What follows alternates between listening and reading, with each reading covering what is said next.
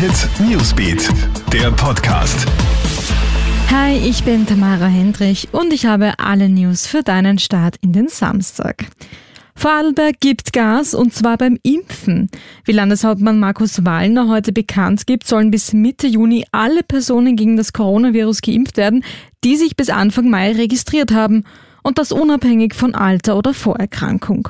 Auch Jüngere hätten ein Recht auf Gesundheitsschutz, so Wallner. Wir sind aufgrund der Impffortschritte bei den älteren und vulnerablen Gruppen in der Lage, alle auf der Anmeldeplattform einzuladen und können damit eine gewisse Gerechtigkeit schaffen, so Wallner gegenüber den Vorarlberger Nachrichten. Noch am Samstag sollen 40.000 Impftermine verschickt werden.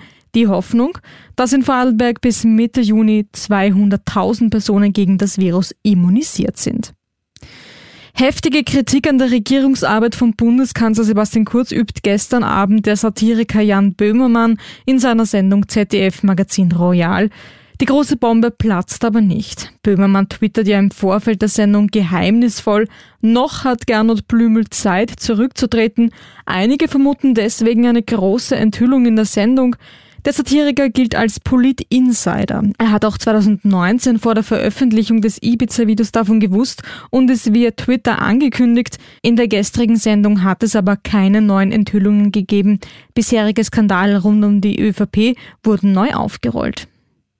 Als erster chinesischer Corona-Impfstoff erhält Sinopharm jetzt die Notfallzulassung der WHO, der Weltgesundheitsorganisation.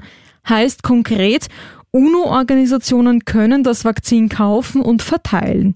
China hat dem UNO-Impfprogramm, auf das vor allem ärmere Länder zählen, bereits 10 Millionen Dosen zugesichert.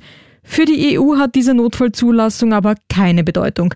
Die EU entscheidet eigenständig über neue Impfstoffzulassungen. Das war's vorerst von mir. Alle Updates holst du dir wie immer im Kronehit Newsbeat oder online auf kronehit.at. Ich wünsche dir noch einen schönen Samstag. Krone Hit Newsbeat, der Podcast.